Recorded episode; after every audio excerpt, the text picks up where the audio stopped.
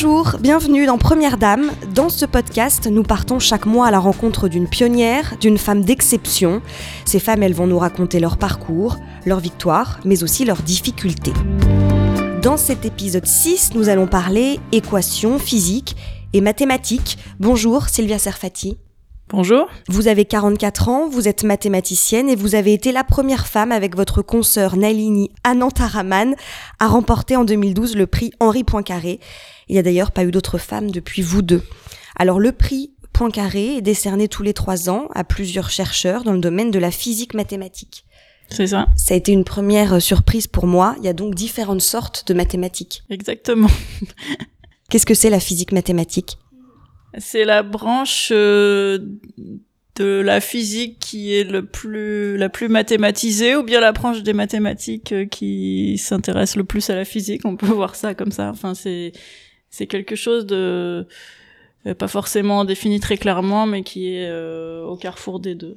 Voilà. Seconde surprise, je lis que le prix Poincaré est connu pour soutenir les jeunes chercheurs les plus prometteurs. À 36 ans, on est considéré comme un jeune chercheur. Plutôt, oui. À moins de 40 ans, on reste, on est encore à peu près jeune. Alors je me suis demandé en préparant cette interview euh, si l'appétence pour les mathématiques et la facilité à résoudre des problèmes c'était un peu quelque chose d'inné. Est-ce que dans votre souvenir, à l'âge où on apprend euh, à compter, additionner, soustraire, vous étiez déjà, c'était un truc qui, qui vous branchait déjà? Je pense qu'à cet âge-là, c'était pas euh, spécifique aux mathématiques. Je, je pense que j'aimais bien apprendre, comprendre. ça me venait assez vite, assez facilement, mais euh, personne ne s'était dit ah elle est particulièrement bonne en mathématiques. Vos parents, qu'est-ce qu'ils faisaient? Est-ce qu'ils euh, vous soutenaient? Est-ce qu'ils étaient exigeants Oui, oui. Euh, ma mère est enseignante, alors vous savez, c'est quand même c'est bien connu que les enfants d'enseignants sont ceux qui sont les qui, réussissent le mieux ou qui sont le mieux suivis à la maison. Donc c'est vrai que oui, elle surveillait bien, elle, elle me, elle m'encourageait. Par exemple, j'ai mon institutrice en CP a, décidé de me faire sauter le CE1. Euh, donc il a fallu que je rattrape le CE1 pendant l'été. C'est ma mère qui m'a fait faire euh, voilà les conjugaisons, les tables de multiplication. Étant enseignante elle-même, elle savait très bien faire faire ça. Euh, voilà. Au lycée, vous vous êtes orienté donc dans un parcours scientifique. On sait que le fossé commence à se creuser à ce moment-là entre garçons et filles. Selon euh, des chiffres de l'éducation nationale qui datent de 2017, environ 84% des filles obtiennent leur bac contre 74% des garçons. Mais il y a en terminale scientifique 41% de filles seulement. Alors les raisons, elles sont multiples, mais il persiste cette bonne vieille idée reçue que les filles seraient littéraires, les garçons un peu plus scientifiques. C'est quelque chose que vous avez connu euh, oui, tout à fait. C'est-à-dire quand j'étais en terminale scientifique, on était nettement moins de la moitié de filles. Je pense que les maths, ça leur faisait peur. Elles se disaient c'est trop dur pour moi. Je... Euh, et puis le, je pense que les, garçons peut-être avaient plus de de pression familiale, d'ambition professionnelle, de faire les bonnes filières, celles qui mènent à des bons métiers, qu'à l'époque c'était quand même beaucoup la filière scientifique qui était considérée comme la filière reine. Et euh, je sais pas si c'est resté exactement comme ça, mais en tout cas c'était ça. Il fallait faire un bac C. Euh, c'était le meilleur bac, disons. Je pense que les, les filles ont peut-être plus tendance à se sous-estimer ou à s'inquiéter, à, appréhender, disons, les, des difficultés qu'elles pourraient peut-être surmonter si elles, euh, si elles s'inquiétaient moins. Mais euh, en tout cas, on voyait ça. Et puis il y a aussi peut-être une appétence pour les disciplines plus humaines, qui est plus grande chez les filles. Vous, ça a été évident? Moi, moi, euh, moi j'étais j'étais bonne, donc il euh, y, avait ce côté. J'avais pas de raison de renoncer à la à la voie, euh, disons, d'excellence.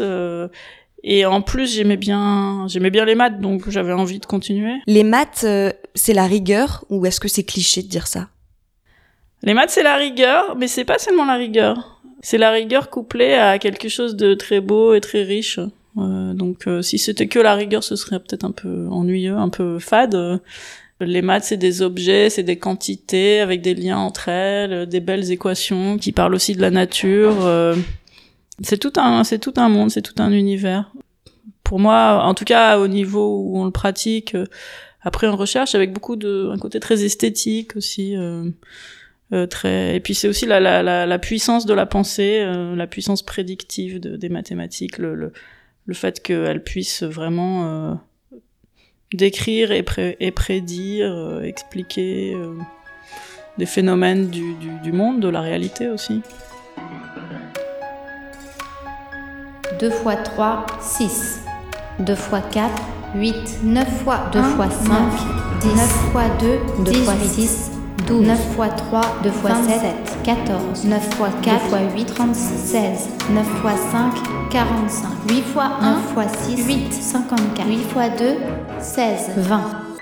Après votre bac, vous entrez à l'école normale supérieure? Ah, Pas tout de suite après. D'abord, il faut faire une classe préparatoire euh, maths sup, maths p travaillé pendant deux ans. Euh, le fameux Matsup Matsp. Le fameux Matsup Matsp. Ça c'est un petit peu le le parcours initiatique hein, quand même. Euh, c'était un peu le bizutage euh, d'entrer dans le monde euh, scientifique. Pourquoi? Euh, Parce que c'est très dur, parce qu'il faut travailler vraiment de manière très intensive, et euh, parce que là c'est encore plus masculin, euh, encore plus compétitif. c'est vraiment pousser au bout de ses limites, enfin chercher chercher le maximum en soi. Et euh, c'était c'était euh, une épreuve, mais à la fois quelque chose de, de, une aventure intellectuelle assez assez merveilleuse, assez formidable, mais quelque chose de très dur. Enfin, quelque chose que je suis contente d'avoir surmonté, traversé, mais euh, mais, mais, mais, clairement, bon, euh, voilà, c'était la, c'était la voie euh, pour, pour faire ce que je voulais, qui était de faire de la, la recherche en maths. Et, et, et ça m'a demandé, voilà, ça m'a demandé beaucoup d'efforts, beaucoup de, de travail. de, de, mais en même temps, j'ai énormément progressé en, en maths. Et le travail a payé, puisque vous êtes arrivé première au concours de l'école normale supérieure? Oui, oui, oui, le, le travail a payé. Mais je peux vous dire que le euh, personne s'y attendait vraiment, euh, certainement pas moi. Euh, je pense que mes, professeurs et mes camarades de classe ne s'y attendaient pas, pas vraiment. Vous j'espérais pas la première J'espérais rentrer, mais voilà, j'étais pas, j'étais pas première de ma classe, non. J'étais dans les dans les meilleurs, mais plus l'outsider que le favori. heureusement, j'avais un, un, professeur en, en maths sup, c'est celui qui m'a le plus encouragé, poussé, c'est mon professeur de maths de de maths et qui m'avait dit que que voilà qu'il fallait que j'y croie que j'avais les, capacités d'y arriver parce que je lui ai dit bon j'aimerais bien intégrer une école normale une ENS euh, mais ça va être très dur je savais que le concours était très difficile enfin voilà. Et quand vous avez finalement obtenu ce concours que vous êtes entré mm. à l'ENS qu'est-ce qui s'est passé ensuite? Combien de temps ça dure? Est-ce que le rythme est toujours aussi intense? Non, alors le rythme est plus plus aussi intense heureusement et euh, c'est beaucoup plus libre après. Enfin c'est c'est plus. Euh, on, avait une année de cours à l'ENS euh, tous ensemble avec encore des cours un peu niveau licence maîtrise et ensuite les gens se répartissent pour aller étudier à l'université, faire l'équivalent du M2 maintenant, des doctorats, etc.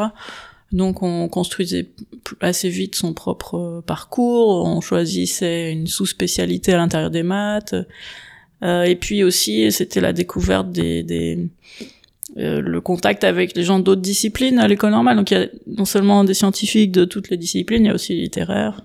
Donc c'était un, nouvel univers très agréable, beaucoup plus agréable que la prépa parce qu'il y avait le côté euh, intellectuellement intéressant et stimulant sans euh, la pression, l'inquiétude, la compétition euh, qu'il y avait en prépa.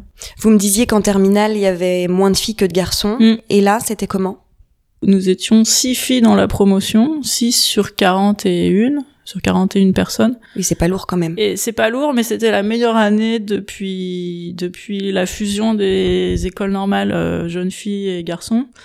Et ça, c'est resté la meilleure année. Je crois qu'il n'y en a pas eu depuis euh, avec 6. Donc, euh, c'était tellement bien que toutes les femmes du département de maths de l'ENS euh, nous avaient invités à déjeuner pour fêter l'événement, le fait qu'on rentrait, qu'on était 6 à, avoir réussi le concours. Dans, dans les 6, il y avait cette fameuse Nalini à Nantaramon que vous avez citée. Vous avez fait donc ce doctorat euh, à Paris Sud. Mm. Est-ce que vous pouvez déjà nous parler très simplement de sur quoi portait votre thèse et pourquoi vous avez choisi ce sujet? Ça arrive un peu plus par hasard que ça, c'est-à-dire que à la fin de la première année d'études à l'école normale, il fallait choisir, euh, commencer à choisir une spécialité pour les cours de DEA qu'on allait suivre. Euh, donc je j'étais pas très très sûr de ce que je voulais faire. Il y avait pas mal de possibilités. Vous voyez, il y a l'algèbre, il y a la géométrie, il y a l'analyse, les probabilités, les systèmes dynamiques. Tout ça, euh, c'était difficile de choisir. J'ai commencé quand même à, comprendre et à voir que euh, les sujets les très très abstraits, ça me convenait pas très bien. Et puis suite à des conseils donnés par des enseignants à l'école normale, etc., je me suis retrouvée à suivre le, le DEA d'Orsay, donc euh, de Paris Sud là. Et j'ai suivi au début des cours assez variés parce que justement je savais pas trop, donc j'ai suivi un cours de géométrie en même temps qu'un cours d'analyse, en même temps que bon et j'ai bien aimé l'un des cours euh, que j'ai suivi. C'est comme ça que j'ai demandé à l'enseignant si euh, il prendrait quelqu'un en thèse et qui m'a dit oui, qui m'a proposé ce sujet qui était en rapport avec la physique. Mais euh, c'est arrivé un peu par hasard parce que c'est le sujet qui m'a proposé. Et c'est comme ça que je me suis retrouvée là-dedans. Il se trouve que c'était un très bon sujet de thèse, mais mais vraiment euh, c'était pas exactement euh, de mon choix. C'est-à-dire qu'en mathématiques c'est rare qu'on vienne en disant voilà je trouve voudrais travailler sur ça. Là c'est plutôt euh, j'aime bien ça et ça. Qu'est-ce que vous auriez comme question à me proposer? Parce que c'est difficile d'identifier des bonnes questions quand on est étudiant, on sait pas encore. Donc c'est plutôt euh, voilà au directeur de thèse de proposer les questions.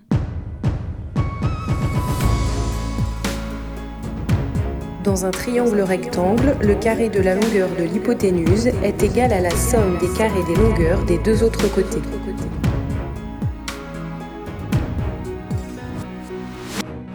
Racontez-nous ensuite comment ça se passe quand on est euh, diplômé, docteur en mathématiques. J'imagine qu'on n'envoie pas forcément son CV euh, pour trouver du travail euh, Donc si on veut rester dans la recherche, euh, il y a des, des, étapes assez simples. En général, on postule, euh, on envoie son CV justement aux instituts de recherche et aux universités. Moi, j'ai postulé au CNRS. Je voulais essayer d'avoir un poste de, de rechercheur. Donc c'est les, les, meilleurs postes pour commencer, les postes qui sont de recherche pure au CNRS. Et euh, à ma première tentative, j'étais prise, donc euh, après j'ai pas eu à réessayer, à chercher autre chose. Vous restez combien de temps au CNRS Alors il se trouve que ça, ça a été un peu abrégé pour moi parce que j'ai été recrutée en 99 au CNRS et qu'en 2001, j'ai eu une offre euh, d'une université américaine pour euh, être professeur là-bas. Donc assistant professeur d'abord, c'est le, le, jeune, le grade jeune comme maître de conférence. Euh, donc euh, ça fait que je, je, suis partie au bout de deux ans. Ça se refuse pris pas un les congé États-Unis? CNRS. Si, ça peut se refuser. Euh, ça dépend des gens, ça dépend des offres. euh, tout est possible. Il se trouve que en France, on peut prendre des congés, on peut prendre des détachements, des disponibilités. Donc c'est un petit peu sans risque. Je savais que je, en fait, j'étais partie avec l'idée d'y aller que quelques années. Je me suis dit bon, ben, je vais y aller un an ou deux. C'est une super expérience. Il se trouve que c'était à New York, c'était une ville que j'aime beaucoup, donc c'était pas n'importe où aux États-Unis. C'était un département un peu mythique euh, dans mon dans mon domaine. Ça me disait bien de changer d'air aussi. J'avais jamais quitté vraiment Paris. Et finalement, je suis quand même restée euh, six ans. Vous disiez un département un peu mythique, et eux, ils sont venus vous chercher? Oui, Comment ils vous connaissaient? Mais parce que c'est un milieu très international, donc euh, les gens se connaissent d'un pays à l'autre, à des conférences, euh, euh, on se rencontre, etc. Et je pense qu'en fait là, ils avaient entendu parler de moi, très, plus particulièrement par quelqu'un euh, qui travaillait en France, mais qui et qui connaissait bien mon travail et qui avait dû leur parler de moi. Et ensuite, j'avais rencontré un de leurs enseignants, euh, enfin un de leurs profs, à, une conférence qui euh, on était invités tous les deux à la même, peu de temps après ma thèse, juste après ma thèse. Et c'est là qu'il m'avait dit, bah écoutez, est-ce que ça vous dirait de venir passer euh, deux mois à New York pour, euh, voilà, découvrir un peu le, le département? Je dis oui, bien sûr. Et c'est comme ça que je me suis retrouvée à, voilà, en, en visite là-bas en, en l'an 2000. Et à la suite de ça, bon, ils ont un petit peu, ils en ont profité pour me, me jauger un peu, hein, pour voir si je leur plaisais, pour recrutement. Il se trouve qu'ils avaient eu euh, une femme vraiment pionnière pour le coup, euh, Kathleen Moravitz, qui était une des, des, un des piliers de leur département dans ce sujet des équations aux dérivées partielles, venait de prendre sa retraite. Et si j'ai bien compris, elle avait dit, euh, voilà, j'aimerais bien que pour ma succession, sur mon poste, vous trouviez une fille, une femme. Donc je pense que ça les, voilà, c'est aussi un petit peu ce qu'ils cherchaient, mais euh, bon, ça n'a jamais été dit vraiment, ils me l'ont jamais dit directement. Et quand la visite s'est bien passée, ils m'ont parlé de me faire une offre, etc. Le temps que ça se fasse, que je me fasse à l'idée, c'est encore passé un an. Mais c'est comme ça que je me suis retrouvée là-bas. Donc vous passez six ans aux États-Unis. Oui. Ensuite, qu'est-ce qui se passe? Ensuite, je suis rentrée en France. Euh, le mal du pays. C'était vraiment ça? Un peu, ouais. Je pense que, bah, je pense que j'étais jamais partie pour rester et que la France me manquait, ma famille. Et en fait, je suis repartie à New York il y a trois ans. Parce que, entre temps, je me suis mariée avec un Américain. La fac de New York m'a rappelé en me disant, mais quand même, est-ce que vous voudriez pas revenir? Euh, là, on pourrait vous, embaucher tous les deux. Euh, comme il est mathématicien aussi, mon mari. Euh, ce qui fait que, que voilà, je suis de nouveau à New York depuis, depuis trois ans finalement les ah, j'ai toujours gardé le contact avec euh, j'ai toujours beaucoup aimé cet endroit j'ai toujours gardé le contact avec eux. J'avais un poste d'invité régulier même les années où j'étais à Paris. Donc là au niveau de votre vie vous faites des allers-retours. Comment ça se passe? oui un peu. C'est à dire que on passe les, semestres euh, qui sont les semestres où, les cours ont lieu euh, à New York et puis le moment les moments où il y en a pas c'est-à-dire l'été et le l'hiver le la pause hivernale euh, à Paris. Et donc entre euh, la première parenthèse new-yorkaise et, euh, et, votre vie actuelle où vous travaillez là-bas, qu'est-ce qui s'est passé? Vous, vous étiez en France du coup? J'étais en France, ouais. J'étais professeur à, à l'université, alors qui a changé de nom récemment. Maintenant c'est Sorbonne Université. Avant ça s'appelait Pierre et Marie Curie. Avant ça s'appelait Paris 6. Euh, mais donc maintenant c'est Sorbonne Université, donc euh, si, si, si, vous voulez, qui est situé à Jussieu, c'est presque plus simple de le dire comme ça. Et euh, j'ai passé aussi euh, d'excellentes années dans ce département. Donc je, donc je suis toujours professeur là-bas, d'ailleurs en, en, détachement à, New York en ce moment. Finalement, où que vous soyez, vous continuez à travailler. Le travail reste le même, exactement. Le travail reste le même. Et de toute façon, j'ai des collaborateurs en, en France, j'ai des collaborateurs aux États-Unis, j'en ai à d'autres dans d'autres pays. Euh, donc je transporte mon travail avec moi, euh, ma recherche. Euh, elle, est, elle est assez peu contingentée à, au lieu.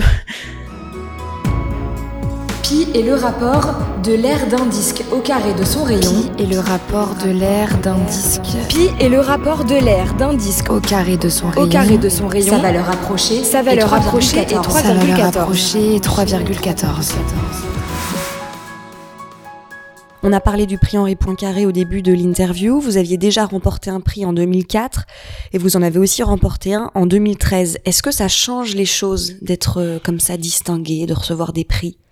Euh, oui, certainement, ça change. D'ailleurs, je, pense qu'il faudrait pas dire remporter parce que ça me fait penser plutôt à une compétition sportive quand vous dites remporter, euh, comme si on était venu pour se présenter à un prix et qu'on l'avait gagné ou pas.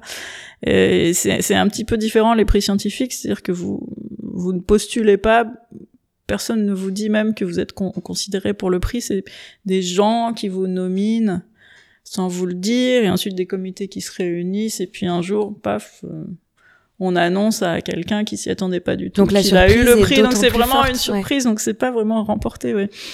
Euh, mais oui, ça change, ça change pas mal de choses parce que euh, les gens euh, s'attachent à ce genre de marqueur euh, de, de réussite, c'est-à-dire que ça donne une. Les gens dans la communauté. Les gens dans la communauté, oui. bon, évidemment autour aussi. Je pense que les journalistes, ça, ça, les frappe plus que parce que comme les, les, gens comprennent pas tous exactement ce qu'on fait. Même les collègues n'ont pas tout, toujours le temps et l'intérêt de mettre le nez dans, dans, dans vos travaux pour comprendre exactement ce que vous avez fait. Euh, donc avoir un prix, c'est une façon de, euh, de penser bon bah ça doit être vraiment bien. Euh, J'ai pas besoin forcément d'aller voir de plus près. ça, ça distingue, ça, alors qu'il y a plein de chercheurs, euh, il y a énormément de, de, très bons chercheurs et qui sont tout autant méritants. Bon bah certains ont des prix.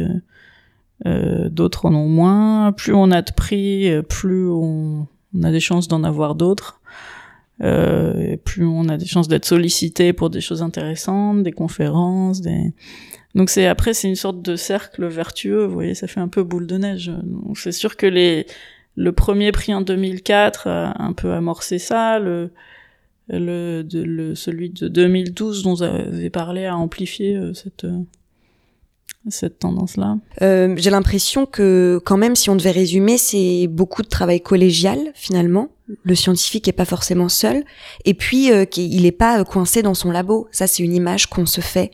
Oui, oui, oui, tout à fait. Donc, euh, si vous frappez aux portes des bureaux euh, des, gens dans les laboratoires, euh, il y a moins d'une chance sur deux que qu'ils soient derrière leur porte, parce que entre les commissions, les cours, les voyages euh, souvent on n'est on n'est pas là. Et, euh, effectivement c'est beaucoup plus collaboratif qu'on peut imaginer. On, on, discute beaucoup avec les gens on, on, parle avec ses étudiants on dirige les étudiants en thèse. Donc euh, ensuite plus on avance en, en, âge et en seniorité plus il y a d'activités d'expertise je dirais. C'est-à-dire que c'est pas de la recherche mais c'est euh, évaluer le travail des autres participer à des commissions qui vont choisir les lauréats d'un prix ou les gens qui vont être recrutés sur un poste, évaluer des laboratoires, évaluer des, des entités scientifiques, euh, et euh, s'occuper de, de, travail éditorial, c'est-à-dire euh, s'occuper de, de, savoir sélectionner les, les, les, articles qui vont être publiés dans les revues scientifiques, dans quelles revues scientifiques, trouver des rapporteurs pour les articles. Je passe beaucoup de temps à ce genre de choses. Après, je voyage beaucoup pour mon travail aussi. Justement, c'est, je voulais revenir là-dessus. Vous voyagez pour faire quoi? Pour aller donner des conférences, pour aller donner des mini-cours, pour participer à des comités euh, de sélection. Euh, Et ça, c'est à travers le monde? Oui. On n'est jamais obligé de dire oui. J'accepte peut-être, euh, je dirais, 30% des invitations, mais euh, déjà, ça me fait pas mal de voyages. Et j'essaie de les faire courts parce que pas que je parte trop longtemps de la maison.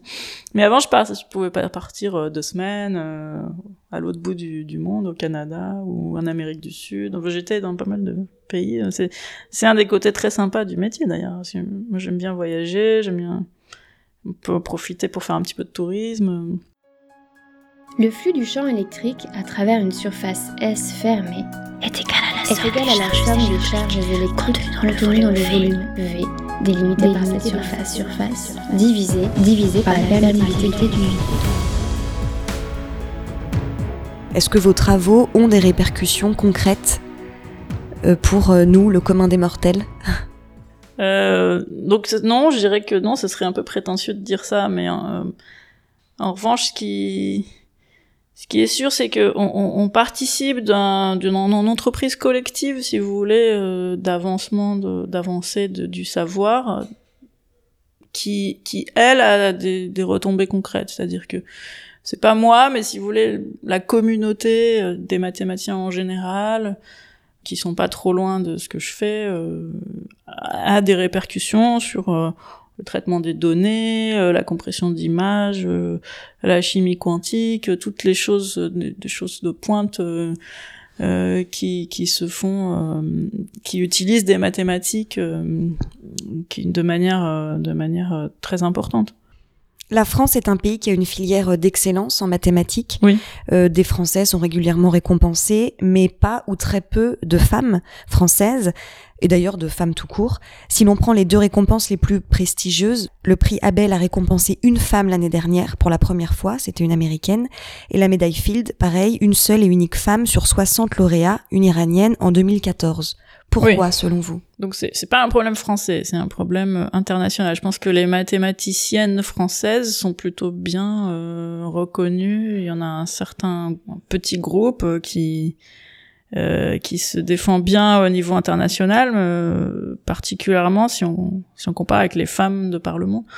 Donc après, le fait que les femmes euh, aient eu assez peu de des très grands prix bon, c'est voilà, c'est quelque chose dont on parle beaucoup, euh, auquel on réfléchit beaucoup euh, dans notre communauté. Euh. Vous me demandez pourquoi C'est compliqué. Je pense qu'il y a beaucoup de beaucoup de facteurs. il n'y a pas beaucoup de femmes en maths déjà, donc ça diminue d'autant les chances qu'il y en ait qui accèdent aux plus hautes distinctions. Euh, il y, a moins de femmes qui ont eu des, des parcours euh, particulièrement brillants. Après, je pense que parfois il y a eu un petit peu de malchance. Certaines auraient pu mérité, l'ont pas eu pour telle ou telle raison. Bon, maintenant c'est bien, il y a eu au moins cette femme euh, iranienne, Maria Mirzakhani, qui a eu la médaille Fields, et et il y a eu euh, Karen Ulanbeck qui a eu le prix Abel l'année dernière. Donc euh, au moins la, porte est ouverte et il y en aura d'autres. Euh. mais c'est sûr que d'une manière plus générale, on peut se demander pourquoi dans ces domaines les plus compétitif. C'est quand même très compétitif, je dirais, les matins haut niveau. Pourquoi il n'y a pas plus de, femmes et je, je pense, je suis pas de, ceux qui pensent qu'il faut absolument euh, trouver euh, atteindre la parité là comme ça tout de suite dans les prix parce que je pense c'est assez contre-productif parce que les gens penseront tout de suite qu'on a donné le prix à ces femmes parce qu'elles sont des femmes et ça va dévaloriser leur travail, le prix. Euh, euh, nous, je pense, femmes mathématiciennes, on aimerait être reconnues pour les maths qu'on fait. Quel est votre plus beau souvenir professionnel? euh, je, je, dirais que ça a été euh, quand j'ai donné un exposé euh, plénier au Congrès international des mathématiciens qui était en 2018, il y a pas très longtemps, à Rio. Euh, donc vous voyez, le congrès international, c'est le c'est le plus le plus grand, le plus vieux congrès de mathématiques, le plus important. Et être invité euh, à parler à ce congrès, c'est déjà une, reconnaissance en soi, c'est déjà un petit peu comme un comme un prix.